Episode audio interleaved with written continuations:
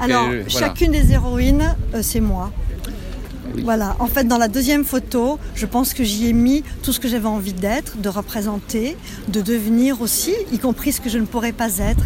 Euh, c'est c'est évident que mon travail photographique s'inspire principalement de mon propre vécu, euh, de mes expériences, afin de dire, voilà, ça, ça m'a gêné à un moment, il faudrait que je puisse le, le, le- le rectifier, il faudrait que je puisse le réparer, et je me sers de mon travail un peu pour ça. Donc du, du côté de la construction narra- narratologique ou narrative, on est dans l'exercice du roman d'une certaine manière. Oui, tout à fait. Une fiction, Tout à complètement. fait. Tout à fait. Et donc qu'est-ce que cette fiction répare de, de, ton- de ta propre histoire? Bon, c'est une question un peu psy, mais, mais je pense qu'elle a son, son fondement dans, dans l'attitude que tu prends par rapport au diptyque. Bah, par exemple, je vais vous donner un exemple très simple comme celui de Lolvistein. C'est une femme qui est abandonnée le soir un soir de bal. Dans la deuxième photo, euh, je vais la montrer en train de s'envoler. J'ai moi-même souffert d'une- rupture euh, de manière très très violente et, et j'ai voulu montrer à quel point finalement c'était une formidable opportunité d'avoir accès à la connaissance de soi, euh, de la vérité, de sa propre vérité. Et j'ai préféré montrer une Lolvistein qui s'élève vers la lumière, vers elle-même et, que ça symbolise effectivement quelque chose qui a été en grande souffrance, en grande douleur pour moi, mais qui finalement est réparé.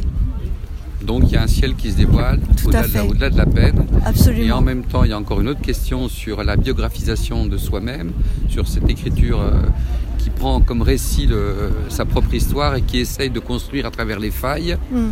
euh, Bah, une forme de mythologie euh, assumée, c'est-à-dire une forme de romanesque et une forme de romantisme, Une grande forme de romanesque, bien sûr, mais quand une même plastique de l'imaginaire. une plastique de l'imaginaire. Je crois que c'est mon univers qui, qui- qui veut ça, que j'ai plus ou moins formé, formaté euh, au fur et à mesure, mais au final des pieds bien ancrés euh, pour dire soyons conscients. Message tout à fait reçu, il me semble, Merci, ayant joué. on va essayer. Merci Anne.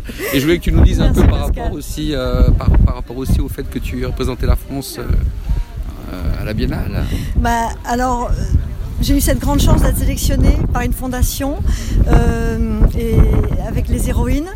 Et bien, euh, j'ai d'ailleurs choisi Lolvistein aussi pour aller là-bas parce que je trouvais que le romanesque de cette héroïne, son costume, euh, son envolée, était très lyrique, ça correspondait bien à un palais vénitien. Donc pour moi, c'est une très belle reconnaissance, une très belle valorisation, une très belle vitrine pour mon travail.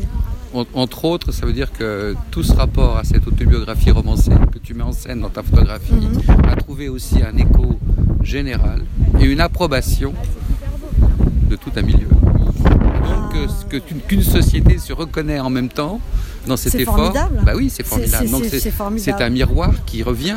Absolument. soi-même. Absolument. Donc Mais je partage hein, le miroir, je le tends, Hmm. je tends le Voilà. miroir euh, au spectateur de manière à ce que lui aussi puisse aller chercher en lui ses propres réponses et qu'on puisse peut-être, pourquoi pas, euh, en débattre.